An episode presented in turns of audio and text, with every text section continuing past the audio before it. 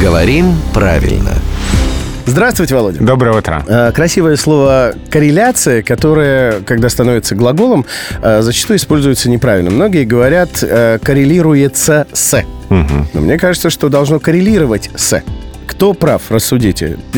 Кто из нас ошибается, я Если- или все? Да, если лишнее ся.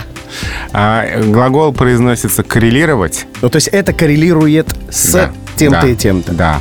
Э, Я могу объяснить, откуда берется ся. Можно понять, Ну, почему. согласуется, наверное, да? вот А. по Или аналогии. фонетически, может И быть. поэтому, и еще потому, что коррелировать находиться в отношениях корреляции, да, то есть взаимной связи.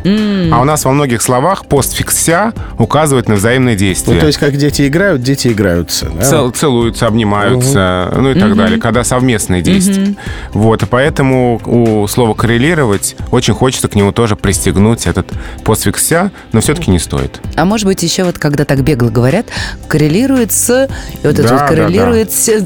То есть причин много, можно объяснить, почему такой вариант распространен, но все-таки в словарях Без «коррелировать». ся. Ну, в общем, мы пришли к выводу, что сказанное вами коррелирует с тем, с чего я начал. Именно так. Это главный редактор «Грамотру» Владимир Пахомов. Он здесь появляется каждое буднее утро в 7.50, 8.50 и в 9.50. И, надо сказать, ему огромное за это спасибо.